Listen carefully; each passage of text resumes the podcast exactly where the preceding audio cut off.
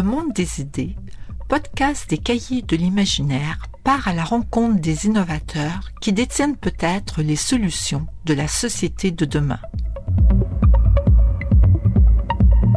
Philippe Cagnon, bonjour. Bonjour. Alors nous sommes à Montréal, euh, à l'Université Concordia. Vous êtes euh, directeur du département euh, des études françaises? Non, je suis directeur de la maîtrise en traductologie avec option mémoire. J'ai été directeur du département d'études françaises, mais je ne le suis plus.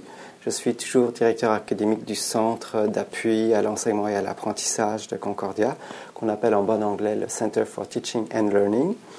Et euh, ce sont mes fonctions principales à Concordia. Et qui ont d'ailleurs euh, de très beaux locaux au coin de Guy et Sainte-Catherine. C'est génial, je dois avouer. Les locaux sont modernes. Euh, même euh, la salle d'apprentissage actif est une salle que l'on peut redéfinir comme on veut, la reconfigurer. Les... Il y a un mur transparent qui se retire complètement.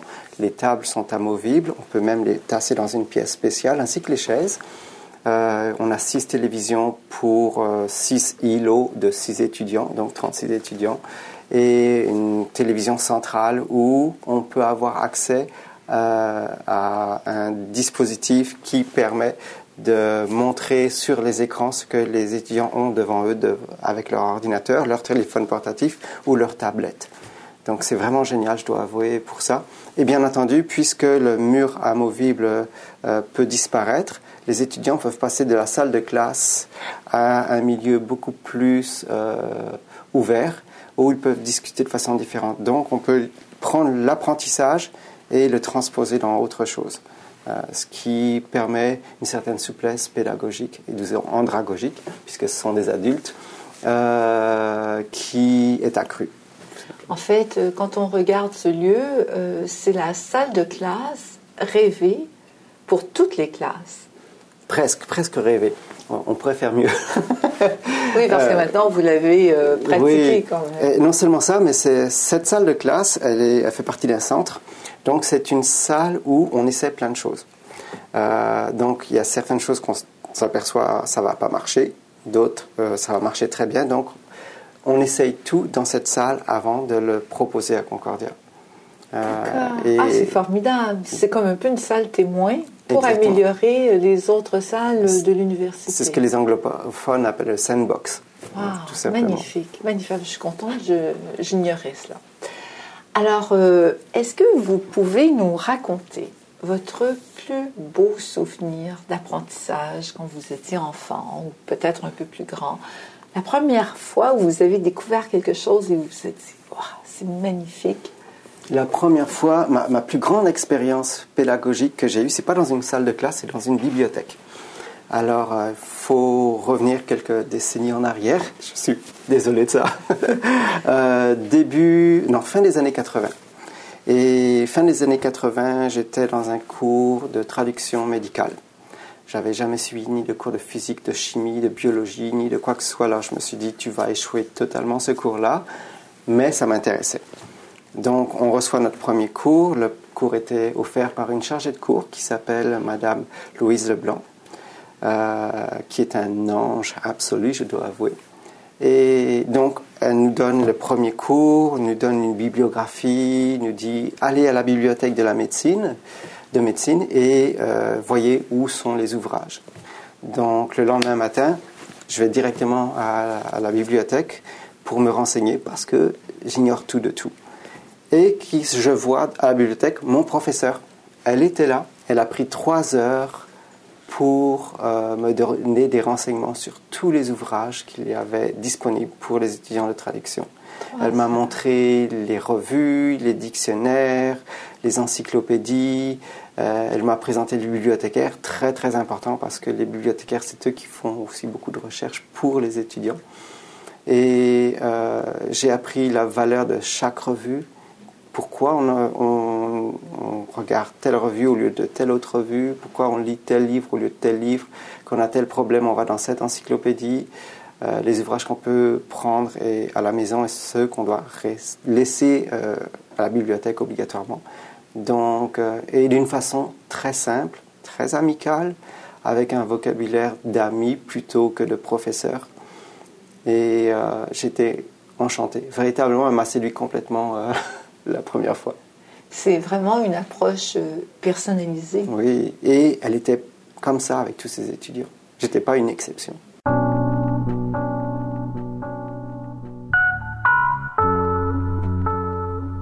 Ce qui est intéressant avec vous, Philippe Cagnon, c'est que vous avez gagné un prix. Euh, le prix de 3M Canada comme un des 10 meilleurs profs euh, du Canada, c'est ça? C'était un, euh, un, prix qui est offert aux enseignants de plusieurs disciplines. Et j'étais le premier à le gagner pour la terminologie. c'est un prix qui est octroyé à des professeurs qui se dépassent. C'est-à-dire quand on vous embauche, par exemple, vous avez certaines attentes envers vous. On a certaines attentes envers vous. Euh, le prix est offert à des gens qui font non seulement très bien leur travail, mais aussi qui vont au-delà de ce qui est attendu d'eux. Donc on regarde bien entendu les évaluations étudiantes, très très important. Euh, le dire et les commentaires des étudiants peut casser ou faire aussi une euh, candidature. Donc c'est très important. voir ce que font ces personnes-là dans, la vie en classe aussi. Et est-ce que ce qu'ils font fait partie de façon naturelle de leur travail? Si ça fait partie naturellement de leur travail, même si vous êtes le meilleur prof du monde, vous ne serez pas récompensé parce que vous faites tout simplement ce qui est attendu de vous. Donc c'est vraiment dans le dépassement. Euh, et ça a l'air que les gens ont pensé que je me dépassais. Alors comment, euh, comment vous enseignez? Avez-vous euh, des, et ça, c'est une excellente question qui est à évolution. En d'autres termes, les premières fois que j'ai enseigné, j'ai enseigné comme on m'avait enseigné à l'université. Alors, imaginez, année 1980, tableau, craie, euh, et je reproduisais ce que j'avais appris, sans savoir que les personnes qui m'avaient enseigné n'avaient pas nécessairement reçu de la pédagogie ou de l'andragogie comme euh, discipline. Euh, et euh, je, me je m'en suis rendu compte. La première fois que j'ai enseigné, je pense qu'un des commentaires qui était écrit, c'était le professeur le plus ennuyant que j'ai jamais vu. Euh, en tout cas, c'était, assez horrible. Ça me fait sourire, mais dans ce temps-là, ça m'avait blessé à mort. Euh, et je me suis rendu compte que, bon, il faut que tu changes. Tu peux pas rester comme ça. Au lieu d'être passif, au lieu d'être passif, sois plutôt actif envers ton enseignement. Et c'est ce que j'ai fait. j'ai été suivre des une semaine de cours en pédagogie à l'université McGill, parce que j'étais chargé de cours à l'université McGill dans ce temps-là. Ils l'offraient gratuitement. Alors c'est ce que j'ai fait. Et ensuite, euh, ça m'a été très utile. Je dois avouer, ça, ça m'avait très utile, mais ça m'a apporté au premier niveau, pas au niveau supérieur. Donc ensuite, à Concordia, euh, après, j'avais gagné un prix avant celui-là, j'avais gagné le prix du, de la faculté pour la qualité de l'enseignement. Et le centre d'apprentissage euh, m'a contacté pour donner un séminaire aux étudiants sur comment enseigner. Ceux qui étaient appelés à enseigner euh, au premier cycle, une fois qu'ils avaient obtenu un diplôme de premier cycle, au deuxième et troisième cycle, on peut enseigner. Et ça s'apprend. Ce que je ne savais pas. Alors, euh, j'étais très surpris de leur demande en leur disant, je ne peux pas enseigner quoi que ce soit parce que je suis totalement nul. Je connais rien en pédagogie, je connais rien en andragogie, j'ai un peu de connaissances, mais de base, ça a servi à améliorer mon, mon, enseignement de façon à ce que je sois reconnu par la faculté, mais ça ne fait pas de moi quelqu'un qui peut enseigner la façon dont on enseigne. Alors je leur ai dit, si jamais vous voulez que j'enseigne ce cours-là, je vais devoir d'abord le suivre. Je l'ai suivi et ça m'a ébloui. Ma tête a fait boum. À mesure que les semaines avançaient, à chaque fois que j'apprenais quelque chose dans ce cours-là, je le transposais directement dans mes, cours. Alors, les étudiants étaient un petit peu déboussolés au début parce qu'entre mon plan de cours ce que je faisais, c'était deux choses différentes. Et euh, ensuite, j'ai pu enseigner ce cours-là. Euh, j'avais assez, une fois qu'on a suivi un cours, on a assez de, et on est très bien encadré, on a assez de matière pour l'enseigner correctement. Alors déjà, ça donne envie de le suivre, mais est-ce que vous pouvez nous raconter un peu les principales choses qu'un futur professeur ou euh, un professeur actuel qui voudrait s'améliorer euh, doit apprendre? Doit apprendre. Euh, il y a plusieurs choses qu'on doit apprendre. C'est que chaque cours que l'on a pris quand on était étudiant a évolué. Donc la matière n'est plus la même. Les étudiants qui étudient de nos jours ne sont pas ceux d'il y a 5 ans ni 10 ans, donc faut évoluer avec eux. Ils ont des besoins différents, ils ont des dynamiques différentes entre eux. Euh, savoir que pour eux, les médias sociaux sont très importants aussi. Ça ne veut pas dire qu'ils savent les utiliser correctement, mais au moins c'est important. Et qu'ils ont un peu plus de difficulté à tolérer des textes longs et qui ne sont pas dynamiques. Euh, donc il faut tenir en compte les besoins et du vécu des, des jeunes personnes je dis jeunes personnes, je sais qu'il y a des gens qui sont moins jeunes dans nos cours, euh, mais habituellement ceux qui viennent à l'université qui sont moins jeunes, ils sont un petit peu plus jeunes que leur euh, père dans la réalité, euh, dans la vie de tous les jours, disons, c'est toujours la réalité. Donc ces personnes-là, il faut les prendre et il faut adapter son enseignement à leurs besoins et à leurs exigences. Ce qui veut dire qu'on passe d'un enseignement qui est axé sur le professeur à un enseignement qui est assez axé sur l'étudiant. Qu'est-ce que ça veut signifier? Euh, Ça veut signifier que l'étudiant est responsable de son apprentissage. Ce n'est pas le professeur qui dit je dois faire ça pour que mon étudiant enseigne. Le professeur doit dire mon étudiant doit faire ça pour apprendre. Donc euh, c'est prendre la dynamique et l'inverser trouver des méthodologies, trouver des stratégies, trouver du matériel qui fait en sorte que l'étudiant puisse prendre ce matériel et le mener plus loin, qu'il s'approprie la connaissance et qu'il joue avec cette connaissance au lieu de faire en sorte que le professeur donne la connaissance tout cru sans que l'étudiant sache véritablement quoi faire avec cette, euh, cette connaissance-là. Donc c'est vraiment euh, une appropriation et une maîtrise de la connaissance que doit avoir l'étudiant et l'étudiante, bien entendu. Ah, alors, euh, oui, c'est un peu comme toute l'approche finlandaise aussi, ou scandinave, Absolument. de la classe euh, inversée. Mais, alors, je me remets dans le contexte universitaire. pour que l'étudiant puisse être en demande, est-ce qu'on lui fait lire des choses avant? Comment on, on l'amène dans cette posture? Parce que c'est vraiment une posture d'aller chercher auprès du professeur plutôt que de se mettre en état de recevoir. Alors, comment on prépare l'étudiant à cette quête? Vous avez dit deux mots-clés. Premièrement, classe inversée, qui fait partie des stratégies qu'on utilise euh, dans l'apprentissage axé sur l'étudiant, et lire avant la classe. Alors, euh, si jamais on est dans un séminaire, deuxième ou troisième cycle par exemple, euh, on, on, oblige habituellement toujours les étudiants à lire, ils n'ont pas le choix. Euh, on s'est rendu compte toutefois que si jamais un étudiant euh, a beaucoup de lectures à faire, il ne va pas nécessairement les faire. Mm.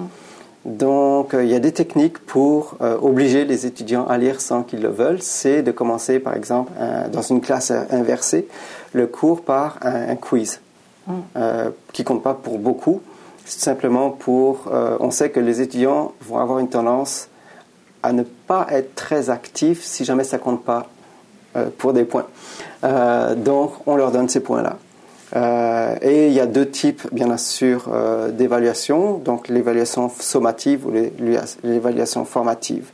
dans l'évaluation formative, on permet, en tout cas personnellement, c'est ce que je fais, je permets à mes étudiants de faire des fautes.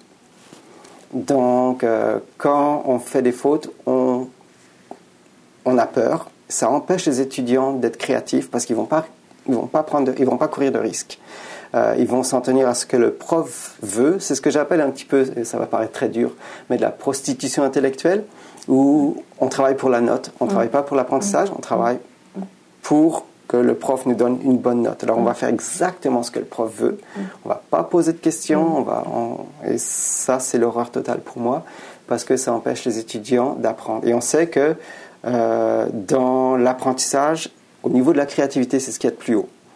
Donc, si jamais on réussit à faire en sorte que nos étudiants puissent être créatifs, on atteint exactement ce qu'on veut. Ça vient au même niveau que l'analyse profonde. On ne peut pas créer si on ne peut pas analyser profondément.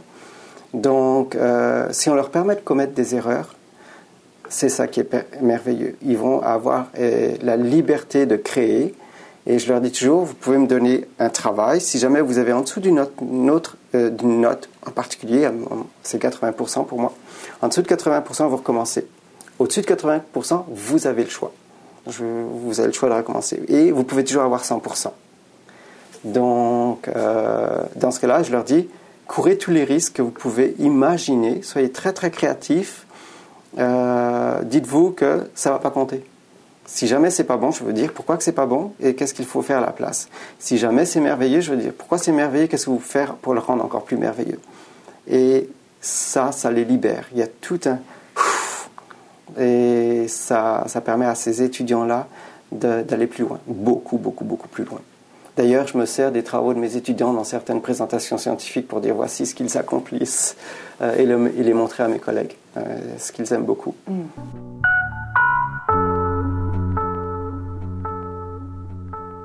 Comment euh, donc vous jouez un peu avec les notes Alors vous, tout le, tout le courant qui dit qu'en fait on devrait éliminer les notes. Je suis trop, je suis pour ça. J'ai horreur des notes. D'accord. Si jamais ça pouvait être un pass of fail, comme, comme faisaient les, les anciens Grecs, ça, serait parfait pour moi. Et euh, souvent, les étudiants, en tout cas dans les, dans les entretiens que je conduis en ce moment, euh, souvent j'entends le commentaire que le par cœur euh, ne donne rien et que le plus important, justement, plutôt que d'apprendre par cœur pour passer un examen, pour passer une note, et alors ensuite on va avoir le diplôme, mais si on nous en parle quelques mois plus tard, on a tout oublié, on est incapable d'appliquer la connaissance, l'important c'est de faire comprendre. Absolument. C'est la différence entre l'évaluation sommative et formative. Formative, euh, habituellement, les évaluations sont, comptent pour peu. Donc 10, 15%, 20%, etc. Par exemple, le cours que je donne en ce moment, il y a 10 évaluations de 5%. Euh, il y a une évaluation de 15%, une autre de 10%, puis et ainsi de suite, deux, autres de 5%, je pense. Euh, pas plus que ça. Donc si jamais ils font une erreur magistrale, ça ne va pas compter pour beaucoup. Et en plus, ils peuvent se reprendre. Euh, et c'est très important parce que j'ai vu certains cours où l'étudiant doit faire ou rédiger un texte de 20 à 50 pages et ça compte pour 100% de la note. Vous pouvez imaginer que si jamais l'étudiant n'a pas compris quelque chose, il a une très très mauvaise note et aucune possibilité de se reprendre. Pour moi, c'est pas pédagogique faire des mm, choses mm, comme ça. Mm. Euh, je suis même contre l'idée de donner des examens finaux parce qu'il n'y a pas d'interaction après. Les étudiants ne reviennent pas chercher leur examen, donc ils savent pas où ils ont commis les fautes, ils savent pas ce qu'ils ont fait de mal. Donc euh, je suis plutôt pour des petits travaux tout le long de la session, euh, même si ça fait beaucoup de corrections, je dois avouer, c'est beaucoup, beaucoup de corrections, surtout quand on les fait reprendre. mais ça rapporte aux étudiants, donc ils apprennent davantage. Euh, aujourd'hui, on a fait un tout petit, par exemple, euh, exercice et j'ai de très nombreux étudiants qui sont venus me trouver pour me dire pourquoi on ne fait pas ça dans tous les cours. Euh, parce que l'exercice était très court et ça reprenait fonctionnellement ce que l'on avait appris.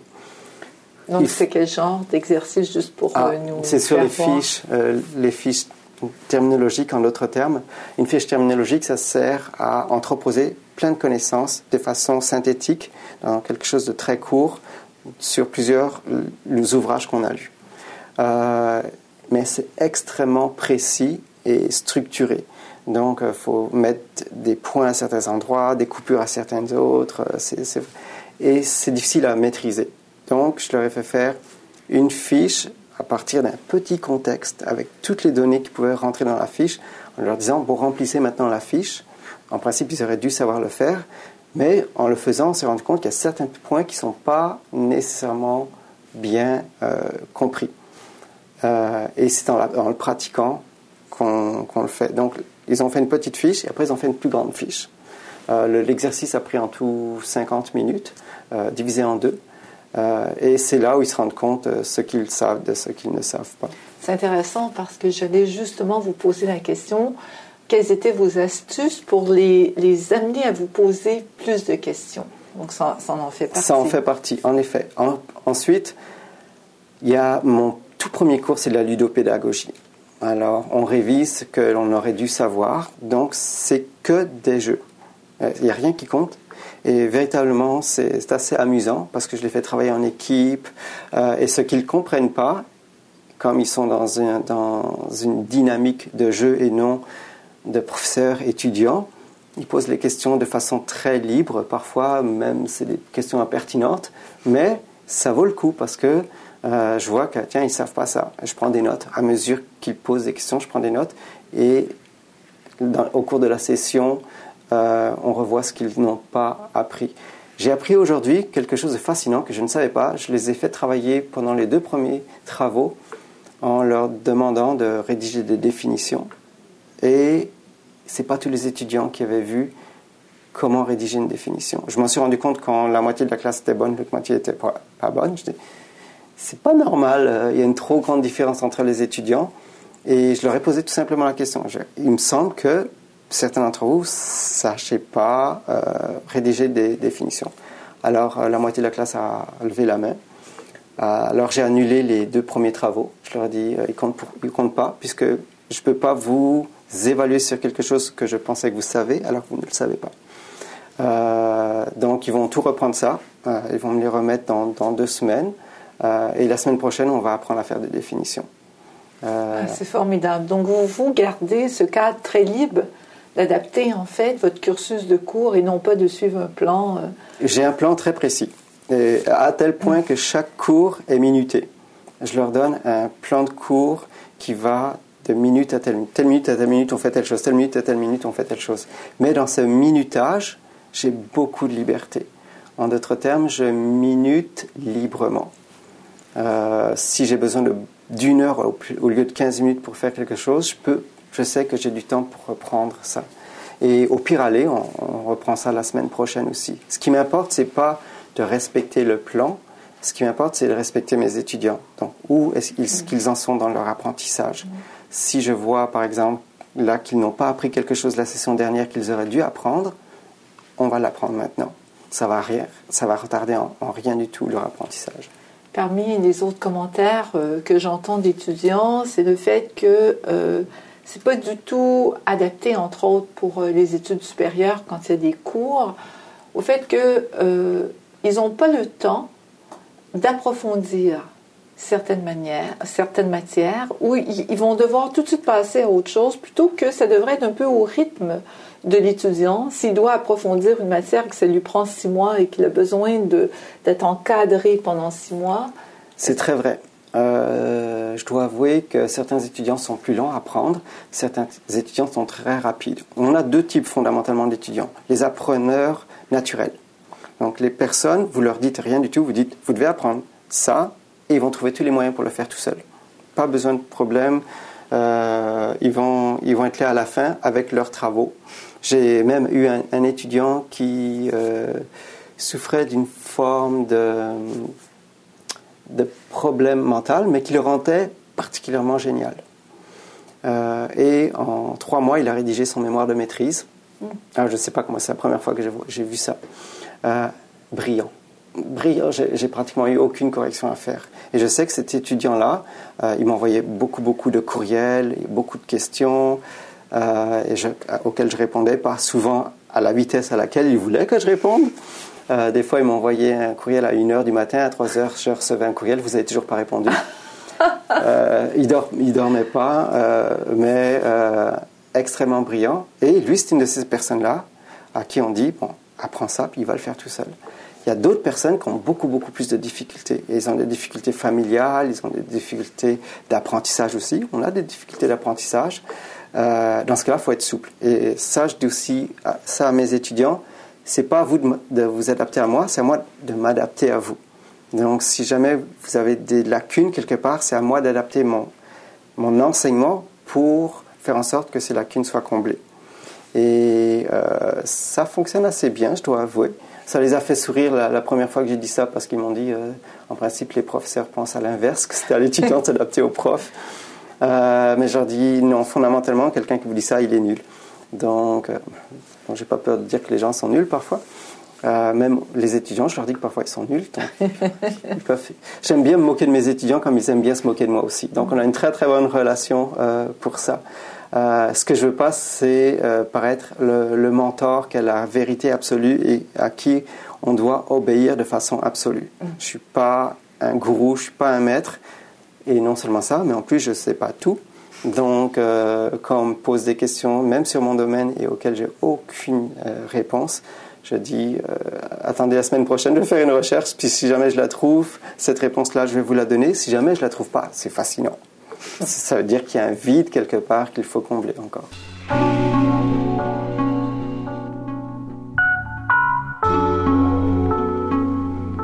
Alors maintenant, si je parle, si je m'adresse à Philippe l'apprenant, euh, quand vous avez quelque chose de nouveau à apprendre, quelles sont vos méthodes? Ah, La première chose, bien entendu, euh, ben, je, peux vous dire comment je me suis. Euh, j'ai rédigé un dictionnaire sur les biotechnologies sans connaître quoi que ce soit, ni, comme je dis, en, biologie, quoi que ce soit. Alors j'emploie la, méthode terminologique. On a une méthode pour apprendre, parce qu'un terminologue, ça peut travailler dans tous les domaines qui ne sont pas nécessairement son domaine. Le, domaine des terminologues, c'est la langue. Sauf qu'il doit faire des, rédiger des dictionnaires euh, spécialisés en chimie, en physique, en astrophysique, euh, en n'importe quoi. Donc, il faut qu'il s'initie pour pas dire n'importe quoi. Alors, la première chose qu'on fait, c'est aller dans les dictionnaires généraux, regarder est-ce que quelque chose a été défini? Si ça n'a pas été défini, on va dans les encyclopédies générales aussi, après dans les encyclopédies spécialisées. En même temps, on examine ce qui se dit dans les ouvrages de haute vulgarisation. Au tout début, je dois dire de grande vulgarisation, après de haute vulgarisation, donc fait pour les gens qui sont à l'université. Euh, ensuite, on va lire des articles un peu plus spécialisés euh, et des rapports techniques aussi, euh, les deux. L'une des meilleures façons, à mon avis, de, de, faire un raccourci à tout ça, c'est de prendre directement un ouvrage, un manuel scolaire fait pour les gens du cégep ou de l'université en première année. L'une des raisons, c'est qu'en principe, il y a quand même une méthode pédagogique derrière la rédaction des manuels. Et là, on peut avoir accès directement à plein de concepts définis correctement euh, avec des explications euh, en plus. On pourrait bien entendu utiliser les, ouvrages pour les nuls, mais comme j'aime étudiant, il n'est pas question que je lise un ouvrage qui m'insulte. Donc, euh, les ouvrages pour les nuls, pas question de lire ça? Euh, mais je sais que c'est utile euh, pour, pour beaucoup de gens. et en plus, maintenant, on a YouTube. Donc, il y a beaucoup de vidéos. Je suis une personne très, très visuelle.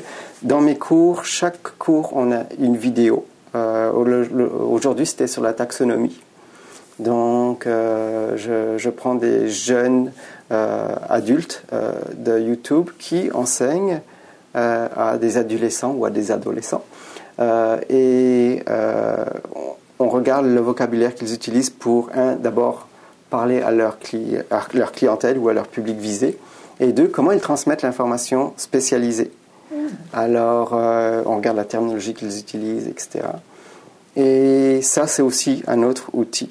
On peut voir les spécialistes sur le web, aussi il y a des gens qui ont des blogs, et aussi, euh, ce qui m'est arrivé, c'est d'aller interviewer directement des professeurs dans ces domaines-là. Comme ça, je sais à peu près où ils en sont. Ce qui est fascinant, c'est que parfois, des professeurs qu'on pourrait penser euh, francophones, parce qu'ils sont dans des universités francophones, parlent presque pas français, parlent anglais. Et inversement, on va dans une université anglophone et soudainement, tout le monde dans le département parle français. Alors ça, c'est assez curieux. On ne peut rien prédire du francophone anglophone euh, au Québec c'était assez surprenant pour moi. Ce qui est intéressant, en fait, dans votre manière d'apprendre, c'est étroitement lié à la recherche. C'est-à-dire, on part euh, un peu comme si on partait à l'aventure, donc de trouver exactement où se trouve la meilleure information dans le meilleur ouvrage. Et ensuite, on va structurer un peu. Euh, ah oui, la structure, comme je dis, c'est très important. Une fois que j'ai une structure, je regarde les concepts. Donc, pour chaque concept, je fais une petite feuille, euh, ce qu'on appelle un post-it. Donc, un, une papillonnette, je pense. Ah, je ne connaissais pas euh, l'expression, c'est génial. Et euh, je les marque.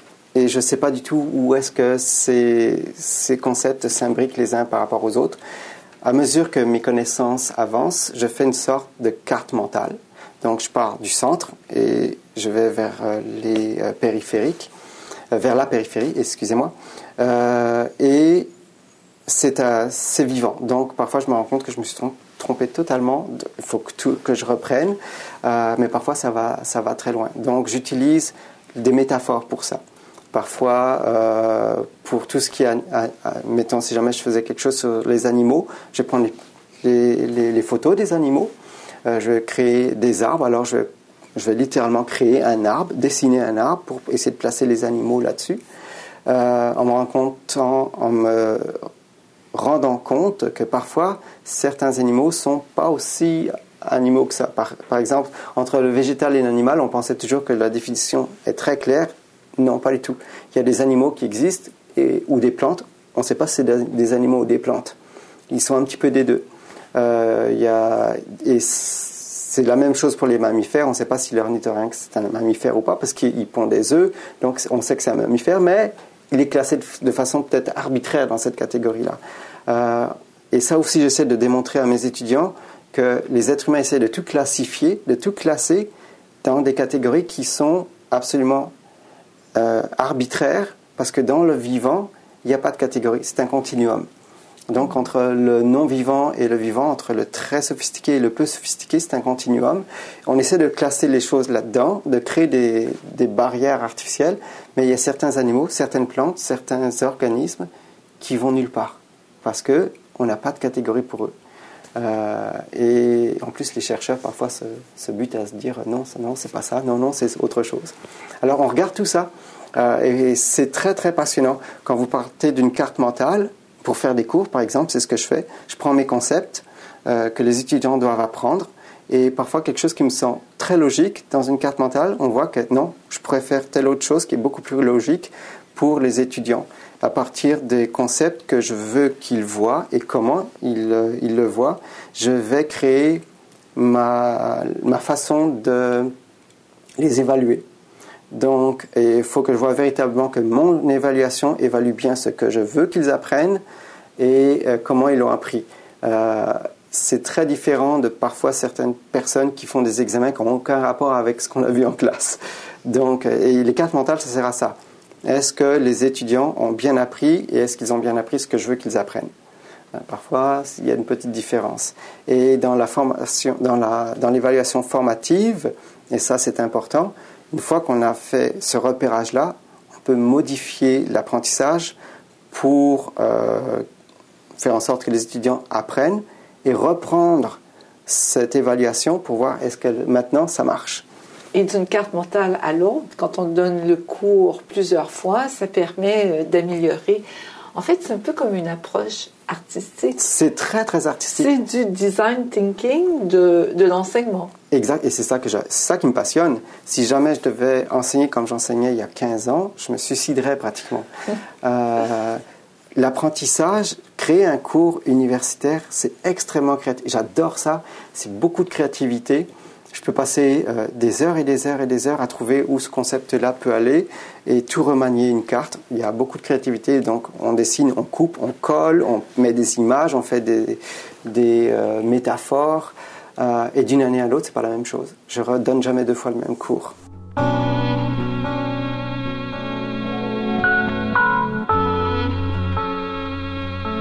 Sur un autre euh, sujet, vous avez parlé des vidéos sur YouTube. Est-ce que vous êtes un amateur de cinéma? Aimez-vous le cinéma? J'aime beaucoup le cinéma. J'ai pas beaucoup de temps pour le cinéma ni la télévision. Je dois avouer que j'écoute plus la télévision depuis 2-3 ans, euh, sauf Doctor Who.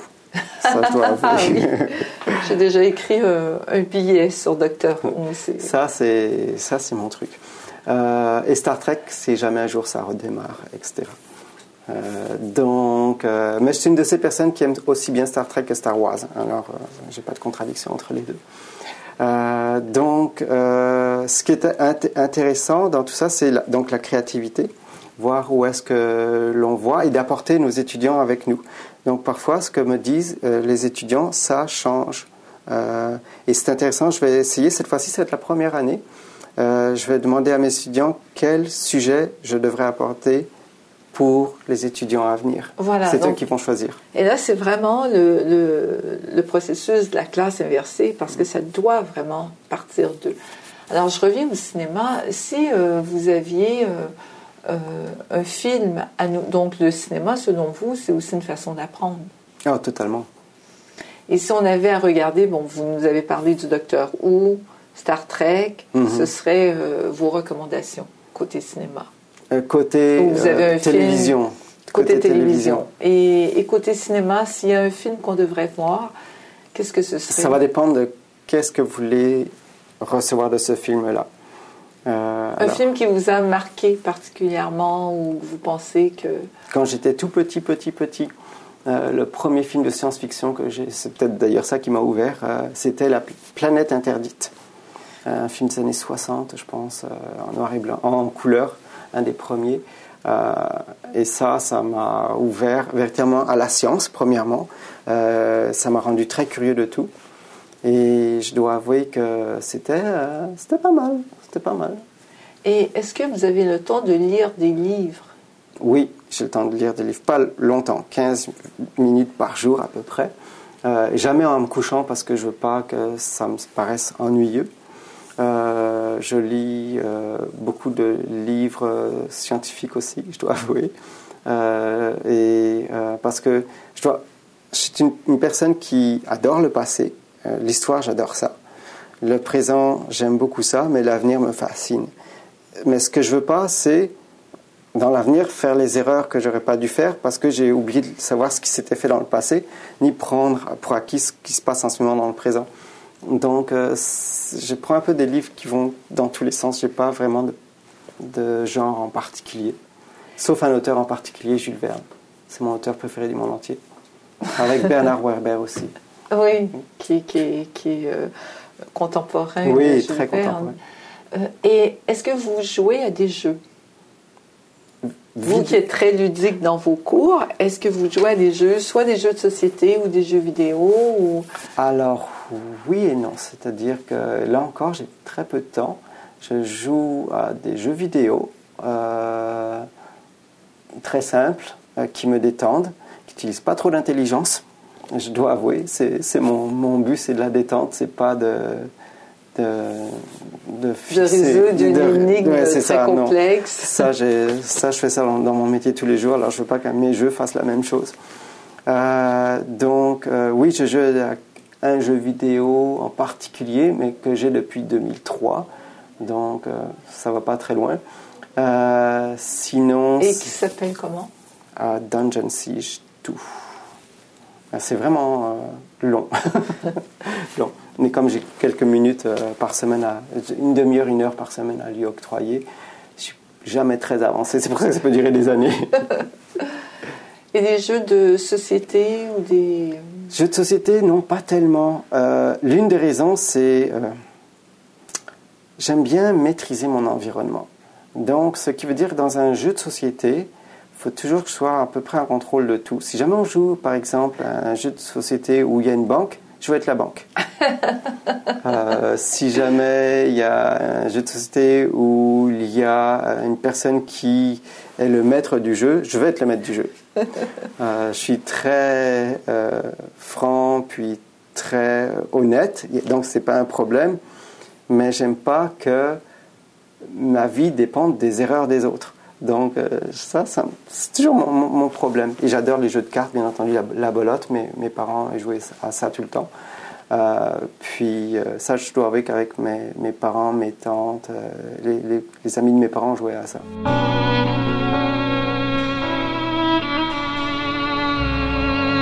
vous avez besoin d'être très créatif et d'avoir une très très bonne idée en très peu de temps. Quelles sont vos, vos approches, vos méthodes Créatif, euh, ça encore, ça va dépendre de beaucoup de, de choses différentes. Mon, premier réflexe, c'est dessiner. C'est pour ça que j'ai des stylos de couleur toujours avec moi. J'ai des, feutres euh, effaçable en plus, thank God. Euh, et ma première chose, c'est de, dessiner, de mettre visuellement ce que je pense. Je suis très visuel. Donc, si jamais j'ai rien pour penser, ma pensée va se déstructurer tout de suite et je vais aller nulle part. Donc, il faut vraiment un support physique pour, et pas un support par ordinateur ou quoi que ce soit. C'est pas assez bon ça encore. Euh, c'est vraiment le, fait de tenir un stylo dans sa main d'une certaine couleur qui veut signifier une telle chose en particulier, d'avoir un autre stylo dans l'autre main avec une couleur et donc une signification différente et voir comment, quand on les approche les uns des autres, mon cerveau va pouvoir créer quelque chose peut-être d'inattendu euh, devant un problème en particulier. Alors, euh, vous avez des carnets pour faire ça ou Oui, j'ai des carnets. en tout cas, j'ai des carnets que mes étudiants me donnent. D'ailleurs, ça, c'est mes étudiants qui m'ont donné ça. Ça aussi, c'est les étudiants qui m'ont donné ça. Donc, tout ce que j'ai à peu près, c'est mes étudiants, même mes plans, qui me les ont donnés. Donc, et est-ce que vous tenez un, journal intime? Oui. Oui. Totalement. Mais c'est pas un journal intime comme les autres. Ouais. C'est toutes mes réflexions sur la vie, sur ce que j'ai pu apprendre de la vie que je marque là. Euh, puis je me dis un jour que je vais le donner en leg à, quelqu'un. Euh, le but, c'est euh, de permettre. Une, ça fait, je l'ai commencé en 86, je pense, ce, journal-là. Et le but, c'est de, de, trouver, pour moi, la, la raison pourquoi j'existe donc, en revoyant toute ma vie, et c'est fascinant de se relire parce que des fois, on a des découvertes extraordinaires, euh, et de léguer ça aux générations à venir. Donc, euh, peut-être dans 20 ans, je reprendrai tout ça, puis je dis, bon, qu'est-ce que tu peux prendre d'une vie et qu'est-ce qui te fait croire que c'est important ou pas important, etc. Euh, le but, c'est pédagogique. C'est intéressant. Et vous écrivez dedans tous les jours, toutes les semaines, non, tous les mois? J'ai pas le temps beaucoup. Alors, ça veut dire que quand j'écris, je suis boulimique, euh, plusieurs heures d'un seul coup. J'ai toujours mal aux mains à la fin. Euh, euh, mais je peux écrire à peu près tous les trois mois. Et ça, et ça veut dire qu'entre-temps, j'ai pris des notes. D'accord. J'ai pris des notes que je mets dans le journal. Je dis, faut que tu parles de ça, faut que tu parles de ça, faut que tu parles de ça. Et les notes, elles sont prises sur quel support Sur n'importe quel support, tout ce qui me vient, euh, des bouts de papier, des, des enveloppes, n'importe quoi, parce que je sais jamais quand est-ce qu'une idée va me venir. Et souvent, ça me vient quand je m'y attends absolument pas. Alors c'est pour ça que j'ai des stylos euh, sur moi un peu partout, puis des bouts de papier n'importe où. J'écris même sur des Kleenex quand j'ai plus de papier, euh, ou sur mes mains, n'importe quoi. Puis après, je retranscris ça pour et je le mets dans mon dans la première page de mon journal, qui est maintenant euh, plusieurs tomes, euh, je dois avouer. Euh, et quand j'ai le temps, je reprends tout ça, puis j'écris là-dessus. Et ce qui est passionnant, c'est que au lieu d'écrire à brûle pour point, puis soudain sur l'impulsion, il s'est passé parfois quelques semaines et j'ai une pensée un peu plus nuancée sur ces problèmes, problèmes-là. Donc ça, c'est intéressant de voir ça.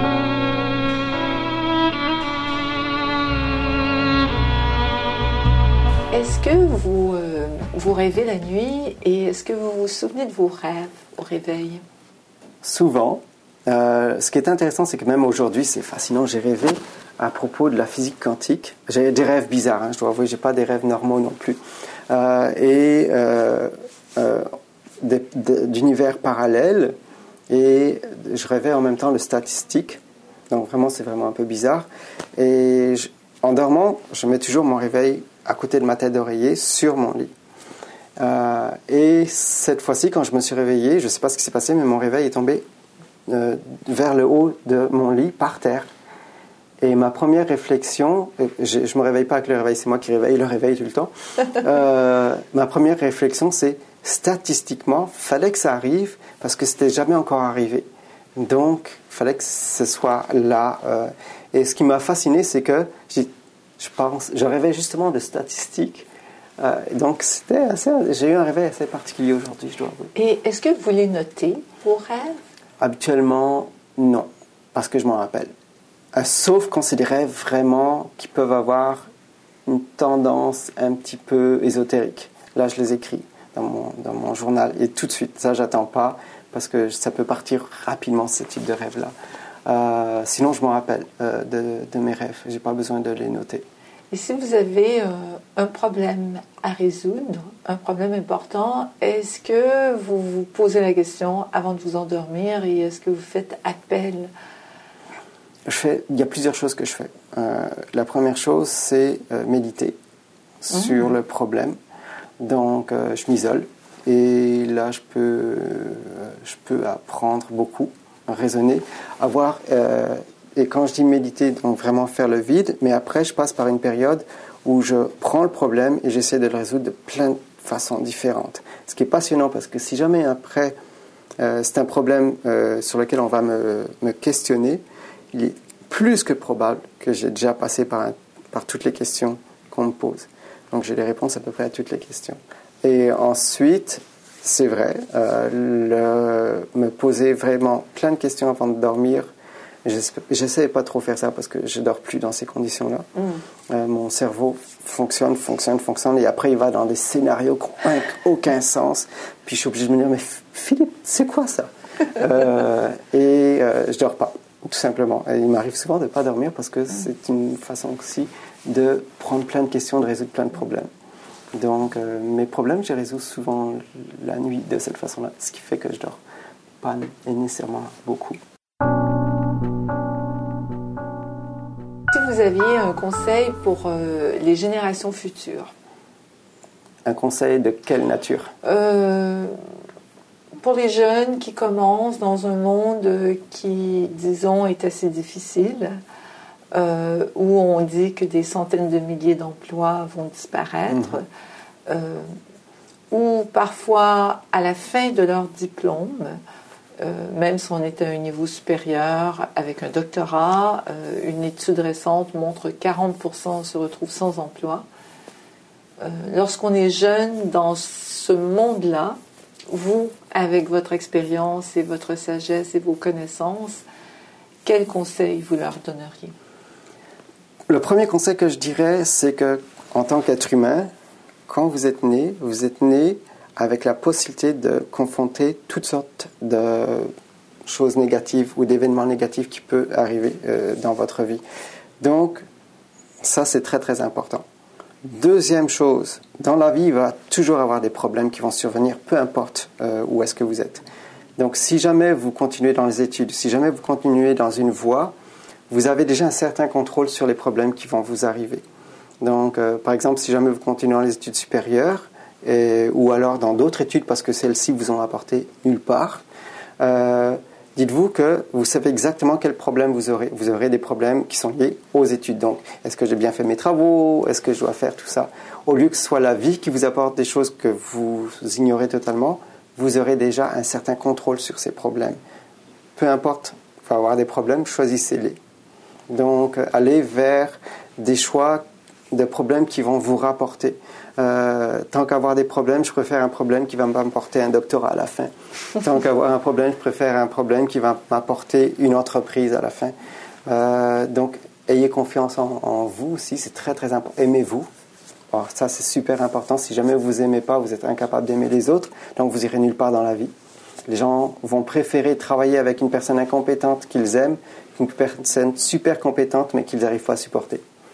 Donc, et l'autre chose à dire aussi, si jamais vous, vous pensez que vous êtes incompétent pour euh, avoir un métier, dites-vous que c'est un autre incompétent qui va l'avoir parce qu'il ne va pas penser comme vous. Euh, ça aussi, euh, c'est assez important. Tout le monde se croit incompétent. Et c'est que les incompétents qui osent, qui réussissent. Voilà, donc il faut avoir confiance et même si on ne sait pas tout, oser et aller de l'avant. Totalement, entièrement. Philippe Cagnon, c'était passionnant. Merci beaucoup.